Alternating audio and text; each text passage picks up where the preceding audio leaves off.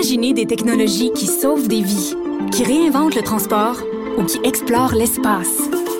L'École de technologie supérieure en conçoit depuis 50 ans.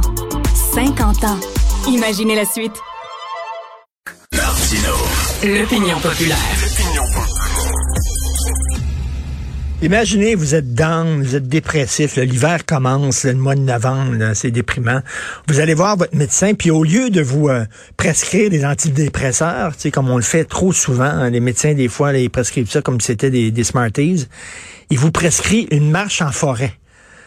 Moi, je trouve ça génial. Moi, pendant la pandémie, là, des fois, j'étais down et ce que je faisais, c'est que j'allais sur le Mont-Royal, j'allais quasiment embrasser des arbres et ça me faisait un bien fou. On va en parler avec euh, Mme Isabelle Bradette, professeure à la Faculté de médecine et des sciences de la santé de l'Université de Sherbrooke et ambassadrice de Prescrit Nature. C'est le premier programme québécois de prescription d'exposition à la nature. Bonjour, Isabelle Bradette. Bonjour, Monsieur Martineau. C'est fou comment ça fait du bien marcher dans le bois, entendre les petits oiseaux, voir des feuilles, sentir la, la, terre mouillée, etc. Euh, est-ce que ça a été euh, documenté? Ça, il y a eu des recherches en disant oui, c'est bon pour le moral. Oui, absolument. Puis c'est intéressant parce que vous le décrivez très très bien là, de l'approche par les euh, cinq sens. Oui. C'est euh, ce qui est le mieux documenté dans la littérature. Les bénéfices sont encore plus grands quand on prend le temps vraiment de s'immerser dans dans l'environnement naturel, dans la forêt. Euh, c'est d'autant plus euh, bénéfique.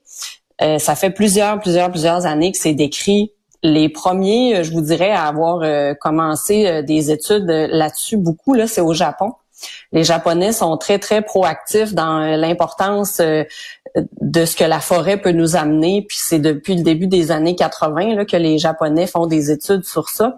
Euh, eux, ils appellent ça le Shinrin-yoku. C'est les la traduction directe, c'est les bains de forêt. Fait que c'est vraiment une façon de, de, de, de s'imprégner euh, de la forêt par une marche lente, tout en vraiment laissant nos cinq sens là, à l'affût pour prendre le temps de, de, de, de, sentir le vent, les odeurs, d'entendre le bruit des oiseaux, le froissement des feuilles sous nos pieds, euh, le bruit de la neige. Hein, L'hiver, là, la neige, ça craque là, en dessous des pieds, ça fait un bruit. Euh, quand on marche en forêt, là, on marche sur des branches, puis les branches craquent sur nos pas. C'est, mm. c'est, c'est, je sais mm. pas, ça fait du bien. Malheureusement, on voit mm. là, régulièrement, nos enfants sont stressés, nos enfants sont stressés. Ben oui, mais Christy, ils sont tout le temps en dedans devant des écrans. On Va jouer dehors, comme on disait dans les années 70-80. Ouais, c'est ça. Il y a des, choses de nos grands-parents puis nos arrière-grands-parents qu'on devrait assurément euh, remettre en branle. Puis c'est ce qu'on essaie de faire euh, en fait avec le programme Prescrit Nature, c'est de remettre l'exposition à la nature comme un des piliers de la santé. Euh, on pense que qu'elle a droit d'être euh, euh, remise de l'avant au même titre que les saines habitudes de vie, que ce soit avoir un bon sommeil, bien manger, euh, faire de l'activité physique.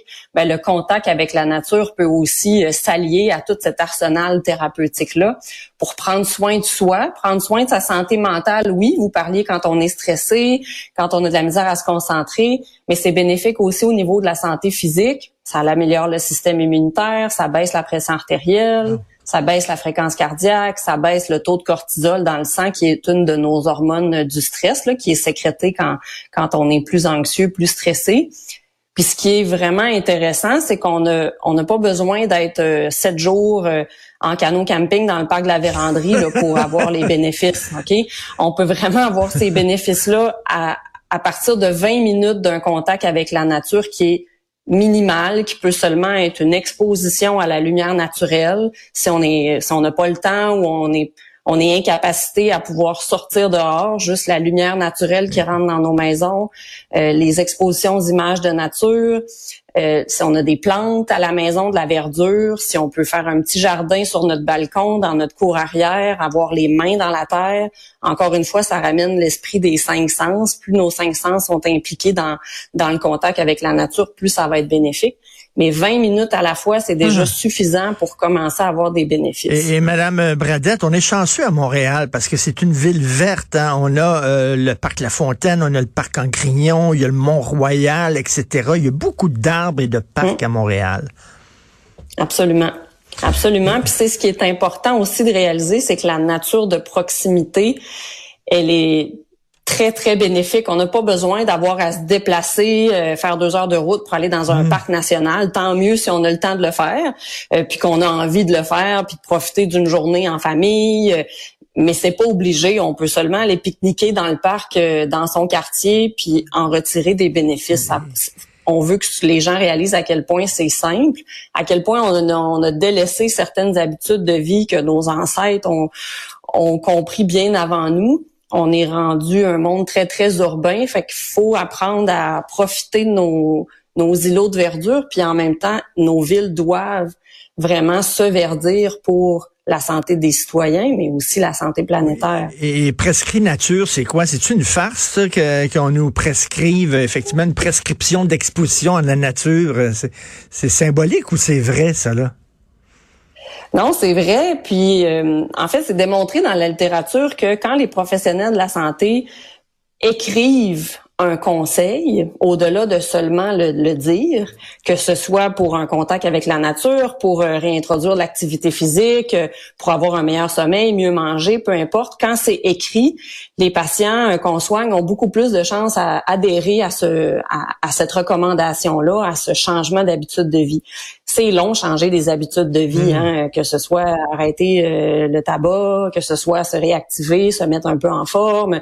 Ça, c'est un processus. Donc, plus on aide le patient, plus on individualise notre approche et qu'on intègre le contact avec la nature à ça, mais plus ça va donner un arsenal d'outils à notre patient pour trouver qu'est-ce qui va l'aider le plus dans son changement d'habitude de vie, puis le motiver à, intégrer ça dans, dans, son quotidien.